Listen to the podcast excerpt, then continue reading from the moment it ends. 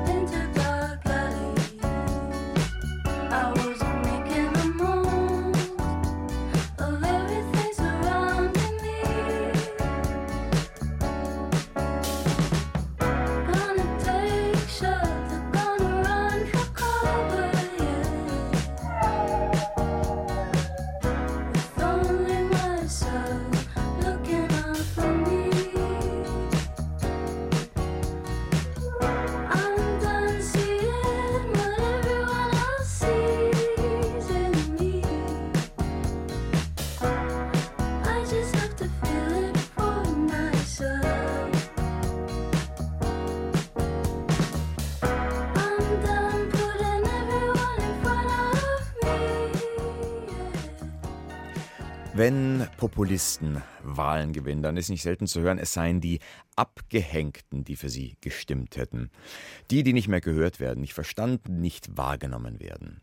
Wenn das stimmt, wäre das ein ernstes Problem für die Demokratie. Aber was, wenn dieses nicht gehört werden eher eine gefühlte Wahrheit wäre, die es den betreffenden Personen erlaubt, sich in der Opferrolle ganz gut einzurichten? Als Ressentiments werden solche Gefühle bezeichnet. Die französische Philosophin und Psychoanalytikerin Cynthia Fleury hat ein Buch darüber geschrieben. In Frankreich wurde es gefeiert, nun ist es auch auf Deutsch erschienen. Hier liegt Bitterkeit begraben, so heißt es. Beate Meyer-Frankenfeld hat es gelesen. Das Ressentiment ist kein Gefühl wie alle anderen, eher eines, das alle anderen einfärbt, als dunkler Groll, Unbehagen, zähe Wut. Wer Ressentiments hegt, ist überzeugt, dass ihm Unrecht geschieht. Das heißt auch, im Weltbild des Ressentiments gibt es klare Feinde. Das können die Eliten sein, Zugewanderte, die Wissenschaft oder die in Berlin. Obwohl es selbst etwas Autoritäres hat, ist das Ressentiment nicht in Diktaturen zu Hause, sagt die Philosophin Cynthia Fleury im Gespräch mit dem französischen Radiosender France Culture. C'est une, une maladie typique de la démocratie et beaucoup moins d'un État autoritaire.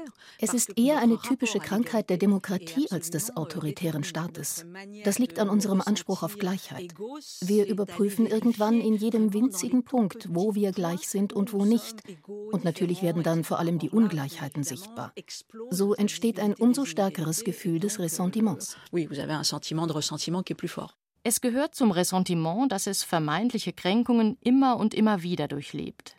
Es ist ein Nachfühlen, ein Wiederfühlen, ein Wiederkäuen, wie Cynthia Fleury es nennt, das eine charakteristische Bitterkeit entstehen lässt. Und man pocht darauf, dabei im Recht zu sein. Es geht nicht so sehr darum, ob man das Recht auf diese Gefühle hat, sondern darum, wie man aus dem Zustand herauskommt, sich als Opfer zu fühlen. Und meine These ist, dass die politische Übersetzung des Ressentiments eben nicht zu wirklich politischem Handeln führt. Politisch wirksam aber ist diese Übersetzung doch. Donald Trump ist unter anderem mit dem Befeuern von Wut US-Präsident geworden. Auch anderswo binden Populisten ihre Wähler auf diese Weise. Das hat man im Hinterkopf beim Lesen von Fleurys Buch. Ihr eigentliches Thema aber ist nicht die konkrete Politik. Fleury, in Frankreich fast so etwas wie ein intellektueller Star, stellt sehr grundsätzliche Überlegungen an. Mit Bezug auf Adorno und seine Untersuchungen zum autoritären Charakter, auf Nietzsche, der das Ressentiment eine Vergiftung und Max Scheler, der es eine Selbstvergiftung nennt. Fleury ist Philosophin und Psychoanalytikerin. Sie setzt beim Einzelnen an, bei der Psychologie des Ressentiments. Es sei eine Verfolgungskrankheit, schreibt sie. Man glaubt, verfolgt zu sein, lehnt die Verantwortung für sich selbst aber ab. Bei Fleury finden sich folgerichtig immer wieder Appelle an diese Verantwortung. Sie spricht von der Pflicht, sich von eigenen Vorurteilen zu distanzieren. Der Mensch kann, das Subjekt kann, der Patient kann, hält Fleury in einer Vorbemerkung zum Buch fest und weiter, der Mensch ist handlungsfähig. Das klingt nach einer harten Individualisierung des Politischen, als käme es einfach nur darauf an, entschlossen an seelischer Balance zu arbeiten. Doch für Fleury hat genau das politische Voraussetzungen. Le premier rôle des institutions, c'est pas de gérer Institutionen sollen nicht zuerst Rechte verwalten, sondern sich um die Menschen kümmern. Das ist etwas anderes. Es bedeutet, die Kultur, die Bildung, die Gesundheit an die erste Stelle zu setzen. Wie Freud gesagt hat, die Kultur ist ein Mittel zur Sublimierung des Ressentiments. Auch die Bildung ist grundlegend für den Einzelnen und für die Demokratie. Es geht also wirklich um einen Wandel in der öffentlichen Politik. Kultur und Bildung als Heilung des Ressentiments. Da ist Cynthia Fleury unverbesserliche Optimistin. Ihr Schlusskapitel betitelt sie mit Das Meer, ein Bild für die Öffnung des Blicks, für ein ozeanisches Gefühl. Sie findet das Offene bei Rilke, Hölderlin oder, handfester, in Moby Dick.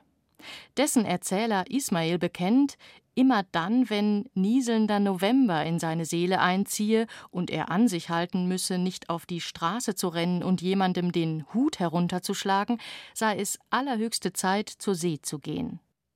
Auch die Kunst, so Cynthia Fleury, kann die Erfahrung vermitteln, dass die Welt weiter ist. Kein Allheilmittel, aber doch ein Gegengift gegen die stickige Enge des Ressentiments. Ist das Kulturkitsch? Vielleicht. Vielleicht aber auch ein ziemlich robustes Vertrauen auf die Kraft der Imagination. Der Patient muss dann nur noch wollen. Hier liegt Bitterkeit begraben. Von Cynthia Fleury ist in der deutschen Übersetzung von Andrea Hemminger bei Surkamp erschienen. Die Ausweisung Wolf Biermanns aus der DDR 1976 war, Zitat, eine politische Zäsur in der deutsch-deutschen Nachkriegsgeschichte und das Eingeständnis großer Ratlosigkeit der SED-Parteiführung. So heißt es in der Ankündigung zu einer Ausstellung, die das Deutsche Historische Museum Berlin dem Lyriker und Liedermacher widmet. Biermann selbst hat seine Ausweisung damals einmal so kommentiert. Das war für mich wie eine Todesdrohung. Ich dachte, dass ich sterben muss. Und zwar nicht als biologisches Exemplar, aber als Biermann, der Gedichte schreibt, der Lieder schreibt. Der Biermann, der ich am Anfang gar nicht war, der ich doch erst geworden bin. Wolf Biermann. Gestern nun also wurde die Ausstellung zu seinem Leben und Werk eröffnet. Kommt ein bisschen früh, so eine Lebensbilanz, befand der inzwischen 86-Jährige. Im Museum ist aber dann trotzdem aufgetaucht gestern. Aus Berlin berichtet Oliver Kranz. Du lass dich nicht verhärten in dieser harten Zeit. Die allzu hart sind, brechen, die allzu spitz sind, stechen und brechen ab sogleich und brechen ab sogleich. Wenn Wolf Biermann auftritt, darf dieses Lied nicht fehlen. Auch gestern Abend nicht. Die Ermutigung ist sein größter Hit. Sie wurde in Gefängnissen und bei Friedensdemonstrationen gesungen, aber auch auf Kirchentagen. Biermann wird ja normalerweise als politischer Künstler wahrgenommen. Also der Mann, der die Stasi-Ballade geschrieben hat, die Populärballade, der durch seine Songs angeeckt ist, der etwas ausgelöst hat. Er ist natürlich aber auch Künstler, sagt die Kuratorin Monika Boll. Sie hat dafür gesorgt, dass in der Ausstellung viel Musik zu hören ist. Die Hits, aber auch wenig bekannte Juwelen. Eine knisternde Aufnahme von Biermanns erstem Vorsingen bei Hans Eisler zum Beispiel oder ein Mitschnitt eines Lyrikabends in der Akademie der Künste, wo Wolf Biermann den alten Genossen 1962 seine Unzufriedenheit an den Kopf warf. Dazu passend gibt es an einer anderen Hörstation Zitate, die von Sprechern eingesprochen wurden. Ich halte Wolf Biermann für ein sehr großes Talent. Und ich möchte darum bitten, dass man ihn nicht aus den Augen lässt und dass sich die Partei weiter um ihn kümmert. Das schrieb Stefan Hermlin, der Schriftsteller und Sekretär der Sektion Dichtkunst der Akademie der Künste der DDR 1963. Die Ausstellung hat ja auch so einen kulturgeschichtlichen Zugang dass es genau darum geht, also dass die Kulturpolitik eben die Künstler einbinden wollte, dass überhaupt der Kunst so einen wichtigen Stellenwert zugewiesen wurde. Die Kultur genoss im Osten ein hohes Ansehen, sagt die Kuratorin, doch sie wurde auch überwacht und zensiert. Wolf Biermann eckte rasch an. Im Dezember 1965 wurde er mit einem Auftritts- und Publikationsverbot belegt und konnte nur noch in Privaträumen singen. Die Ausstellung zeigt das Tonbandgerät, mit dem er bei sich zu Hause seine Songs aufnahm, aber auch Überwachungsequipment der Stasi. Es entsteht ein anschauliches Bild von Biermanns Lebensumständen. Die Nachrichtensendung, in der 1976 seine Ausbürgerung verkündet wurde, ist als Video zu sehen. Die zuständigen Behörden der DDR haben Wolf Biermann, der 1953 aus Hamburg in die DDR übersiedelte, das Recht auf weiteren Aufenthalt in der Deutschen Demokratischen Republik entzogen. Die Ausstellung berichtet ausführlich über die Ausbürgerung und die darauf folgenden Proteste, aber vergleichsweise knapp über Biermanns Leben in der Bundesrepublik und im wiedervereinigten Deutschland. Auch seine Familiengeschichte wird aufgearbeitet. Der Vater war Kommunist und Jude und wurde im KZ Auschwitz ermordet. So kreuzen sich in Biermanns Biografie verschiedene Entwicklungslinien der deutschen Geschichte. Auch das, so Monika Boll, sei ein Grund für die Ausstellung. Weil er wirklich diese deutsch-deutsche Geschichte repräsentiert, weil er dafür auch fast symbolisch geworden ist. Erst Mitte der 80er Jahre, gut zehn Jahre nach seiner Ausbürgerung, wandte sich Wolf Biermann vom Kommunismus ab. Die Gründe beschreibt die Ausstellung nicht, wohl aber Biermanns Feindschaft mit der Partei Die Linke, deren Mitglieder er für nichts anderes hält als die Erben der SED-Diktatur. Auch bei der Ausstellungseröffnung hat er sie so genannt und ihnen seine Ermutigung entgegengesungen. Wir wollen es nicht verschweigen in dieser Schweigezeit. Das Grün bricht aus den Zweigen, wir wollen das allen zeigen, dann wissen Sie Bescheid, dann wissen Sie Bescheid.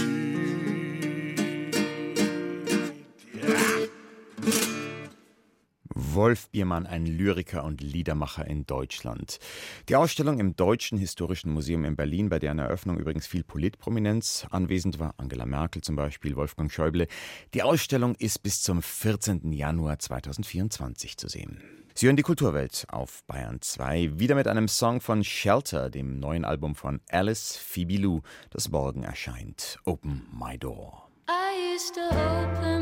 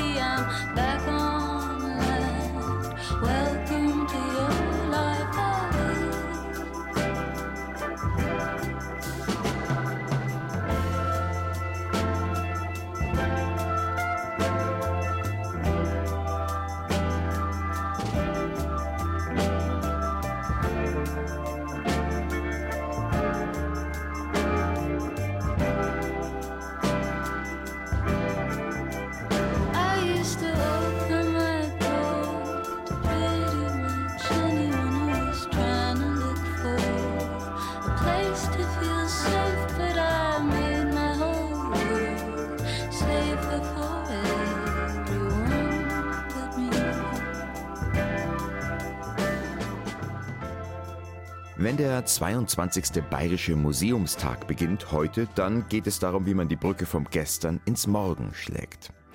Für die Zukunft bewahrt, Museumsdepots neu gedacht, so lautet das Motto der Tagung, die diesmal im Diözesanmuseum in Freising stattfindet. Längst geht es bei diesem Thema nicht nur um konservatorische Fragen, sondern auch um Nachhaltigkeit. Also einerseits, wie schützt man Museumsbestände vor den zunehmenden Auswirkungen des Klimawandels, aber andererseits auch, was können die Museen selber tun, um den Klimawandel nicht weiter zu befördern.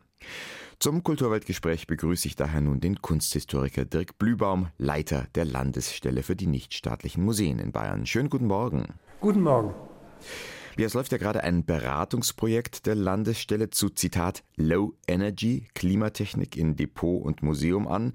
Das Projekt wird am Museumstag vorgestellt, klingt erstmal gut, aber wie funktioniert denn das? Wenn ich als Mensch an Heizung oder Klimaanlage sparen will, dann ziehe ich mich entsprechend wärmer oder luftiger an. Es geht beim Gemälde oder einer mittelalterlichen Handschrift ja nicht. An den Temperaturen kann man also nicht so einfach rumdrehen, wenn man nicht konservatorische Standards aufs Spiel setzen will. Wie also geht Low Energy im Museum? Indem man sich erstmal einen Überblick verschafft, welche Energie, welche Umfänge von Energie verbrauche ich überhaupt zum Beispiel. Als Museum ist es ja vielfach so, dass Sie erstmal gar nicht wissen, welchen Energieverbrauch sie haben, weil sie in einem System drin hängen, am Rathaus zum Beispiel. Das ist der erste Schritt. Aber es geht jetzt darum natürlich, dass wir probieren, auch von anderen Konzepten zu lernen. Die wollen wir in dem Konzept als Best Practice sammeln. Das Projekt hat jetzt gerade angefangen. Der Kollege ist seit dem 1.7. erst jetzt bei uns. Und Konzepte vorstellen, die mit weniger Technik auskommen, aber trotzdem konservatorisch einwandfrei die Objekte lagern. Es gibt dort sehr schöne Vorbilder im skandinavischen Raum, aber auch Benelux, auch Polen hat dort einiges schon geleistet.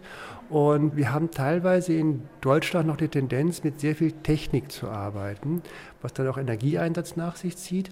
Und da ist unsere, unser Ansatz ist einfach der, dass man passiver versucht, die gleichen konservatorischen Ergebnisse zu bekommen wie halt mit Technik vorher.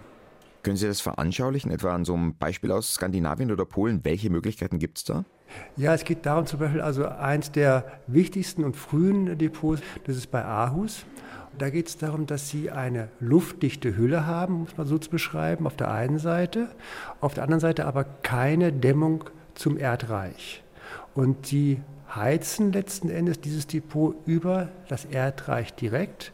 Es gibt nur notfalls noch äh, etwas Zuheizung, wenn es unter die Frostgrenze fallen würde. Ansonsten aber gleiten die Klimawerte in diesem Depot, und das wird seit 15 Jahren gemonitort, im Jahresmittel mit und die Exponate, die Objekte drin leiden nicht. Museen sind jetzt aber nicht nur gefordert, ihren Beitrag zum Klimaschutz zu leisten, sie müssen sich, ich habe es eingangs gesagt, auch wappnen, um mit den Auswirkungen des Klimawandels zurechtzukommen. Ich meine, so ein Kellerdepot eines Museums, das läuft auch gern mal voll bei Hochwasser und das wird es vermehrt geben. Ich weiß nicht, ob man das so pauschal sagen kann, aber wie gut ist unsere Museumslandschaft gerüstet und welchen Nachholbedarf sehen Sie? Wir haben einigen Nachholbedarf. Und ich kann es auch als Museumsmann sehr gut verstehen. Sie müssen sich vorstellen, wenn Sie einen Notfallplan aufstellen, was viele Museen noch machen müssen, und da wollen wir auch unterstützend helfen, jetzt mit einer zweiten Projekt- oder mit einer Feststelle sogar im Bereich Sicherheit, museale Sicherheit, dann müssen Sie als Museumsmensch, Museumsfrau, Museumsmann einfach entscheiden, welche Objekte werden einen Notfall überleben und welche nicht. Das heißt, Sie müssen diese Triage vollziehen, wie auch im medizinischen Bereich. Und das ist natürlich keine so einfache Entscheidung. Und da kann ich gut verstehen, als jemand, der selbst im Museum gearbeitet hat, dass man diese Entscheidung nicht so gerne treffen mag. Aber da wollen wir auch einfach den Museen Hilfestellung geben, dass sie auch schlichtweg lernen, mit den Notfall- oder Katastrophenbehörden zusammenzuarbeiten, dass die Feuerwehr weiß, was kann ich wo retten und damit wir weniger Verluste haben, weil de facto, um auf Ihre erste Frage zurückzukommen mit dem Klima, die größten Verluste haben wir bei Naturkatastrophen, bei Erdbeben oder auch Kriegen, Bränden. Das luftklimatische Verlust ist in dem Vergleich eigentlich gering. Das alles nachhaltiger werden, Notfallpläne erstellen, das kostet. Ist denn genügend Geld da? Es kostet Geld, es kostet auch viel Zeit, es kostet Personal letzten Endes. Das ist vollkommen richtig. Und dafür ist meistens natürlich kein extra Budget da, auch kein extra Personal. Und äh, deshalb auch unser Ansatz, dass wir den Museen helfen wollen mit den beiden neuen Stellen, weil diese Stellen sind an den Häusern direkt nicht vorhanden. Zur Eröffnung des Museumstags heute kommt auch Bayerns Kunstminister Markus Blume. Es wäre ja auch eine Gelegenheit, die entsprechenden Forderungen zu stellen. Auf jeden Fall darauf hinzuweisen, zu sagen, dass diese Aufgaben von den Museen gemacht werden müssen. Das ist vollkommen richtig. Und es ist schon mal sehr, sehr positiv. Die neue Stelle, was ich gerade sagte mit der Sicherheit, ist von ihm neu eingerichtet worden, dass wir einfach die Museen unterstützen können. Das konnten wir vorher nicht. Genau in diesem Bereich Hilfestellung zu geben, dass man sich vernetzt in der Region. Ich sage ganz plastisch, wenn es halt ein Ernstfall ist, jeder LKW ist besser als kein LKW. Es muss nicht der von der Kunstspedition sein. Ich muss das Kunstgut einfach an einen trockenen oder sicheren Ort bringen können und dafür muss ich vorsorgen.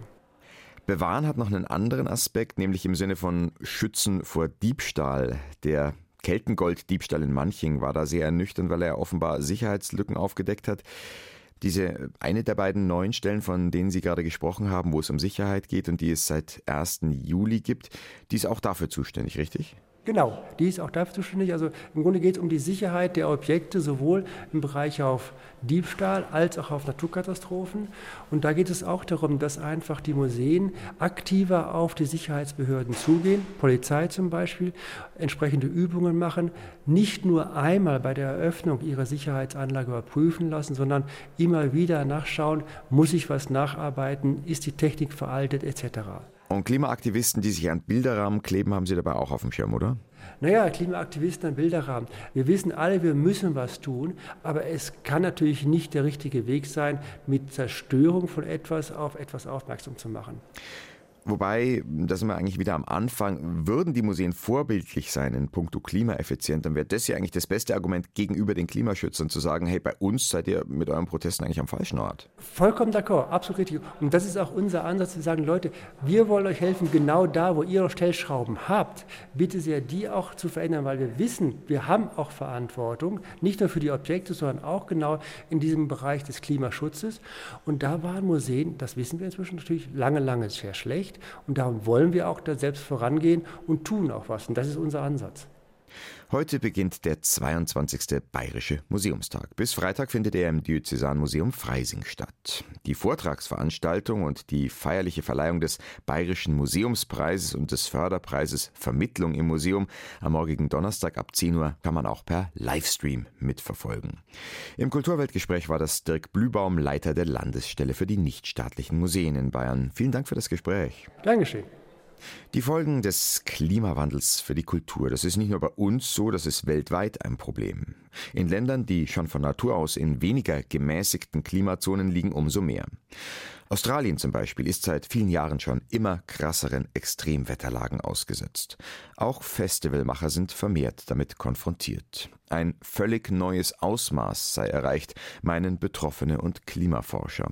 Und so manches Großevent wurde dadurch schon in die Knie gezwungen. Aus Down Under berichtet unsere ARD-Korrespondentin Anna Lu Beckmann. Das 13. Strawberry Fields Festival im Südosten Australiens sollte nach den Pandemiejahren ganz besonders werden. Doch es kam alles ganz anders, erzählt Veranstalterin Tara Benney, während sie sich an das vergangene Jahr erinnert. Unser Gelände liegt an einem Fluss und in den letzten zehn Jahren, in denen wir die Veranstaltung machen, haben wir uns immer mehr Sorgen um Feuer als um Überschwemmungen gemacht. Aber letztes Jahr, als die Überschwemmungen im Winter begannen, hörten sie einfach nicht mehr auf. So war unser Veranstaltungsort bis zum Ende des Sommers im Grunde nur noch mit dem Boot erreichbar. Und so mussten Tara und ihr Team das Festival absagen. Kein Einzelfall im vergangenen Sommer Down Under. Das Wetter in Australien wird immer extremer, meint Mark Hoden, Klimaforscher an der Australian National University. Brände, von denen wir sonst vielleicht nur einen in 30 Jahren erlebt haben, scheinen häufiger zu werden. Und sie sind viel, viel schlimmer. Vor einigen Jahren haben sie ein Gebiet verbrannt, das etwa sechsmal so groß ist wie Belgien. Stellen Sie sich also vor, sechsmal ist Belgien verbrannt. Und das ist die Größe der Brände, die wir hier in Australien haben. Insbesondere vor der Pandemie kämpfte Australien mit einer Hitzewelle. Temperaturen jenseits der 40 Grad Marke waren an der Tagesordnung. 2019 gilt als Rekordbrandsaison. Es folgten zwei sogenannte El Niña-Jahre mit Dauerregen und heftigen Überschwemmungen. Und jetzt setzt mit El Niño der gegenteilige Effekt ein. Eine weitere Dürreperiode steht bevor. Die gesamte Open-Air-Branche verändere sich dadurch, gerade weil die notwendigen Vorbereitungen für Veranstalter immer aufwendiger würden, sagt Matt Francis, Pressesprecher des größten australischen Festivals. Sie müssen sehr eng mit den lokalen und staatlichen Behörden zusammenarbeiten für die Notfallplanung und Evakuierungsplanung, insbesondere im Fall von Buschfeuern. Und das ist ein sehr reales Risiko in Australien. Erschwerend komme dazu, dass eben jenes Publikum mittlerweile die Tickets immer später kaufe und gleichzeitig haben die Extremlagen direkte Auswirkungen auf die Veranstaltungsversicherungen. Laut der Australian Festival Association sind die Beiträge in den vergangenen Jahren auch wegen des Wetters um 300 Prozent gestiegen. Der Klimaforscher Hoden ist sich unterdessen sicher, all das ist auch ein realistisches Szenario für Europa. Ich würde sagen, in Deutschland muss man sich dessen bewusst sein und sich vielleicht darüber Gedanken machen. Sie haben in Europa bereits Beispiele von extremen Ereignissen. Erst vor ein paar Jahren gab es in Deutschland Überschwemmungen. Sie hatten Hitzewellen in Frankreich und Südeuropa, die viele Menschen getötet haben. Einige der Flüsse in Südeuropa sind ausgetrocknet. Sie sind noch nie zuvor trocken gelaufen. Diese Art von Veränderungen sind in Europa bereits zu beobachten und es ist sehr wahrscheinlich, dass sie in ihrer Intensität und Häufigkeit noch zunehmen werden. Seine Antwort auf die Frage, wie sich das noch verhindern lasse, ist eindeutig. Die Treibhausgasemissionen müssten reduziert werden und zwar schnell. Unterdessen rät Terra allen Veranstaltern, denen ähnliches wie ihr bevorsteht, ich denke, Nummer eins ist nicht aufgeben und Nummer zwei ist, dass du dich auf die Mission konzentrieren musst, also auf den Grund, warum du das überhaupt tust. Und weil sie ihrem Publikum weiterhin unglaubliche Festivalerlebnisse anbieten will, denkt sie darüber nach, langfristig die Jahreszeit für ihre Veranstaltung zu wechseln. Und so, sagt Terra, verändere der Klimawandel Stück für Stück Australiens kulturelles Leben. Die Kultur und der Klimawandel. Mit diesem Lagebericht aus Australien endet die Kulturwelt. Auch wenn also nicht alles eitel Sonnenschein ist auf der Welt, lassen Sie sich den Tag nicht verhageln.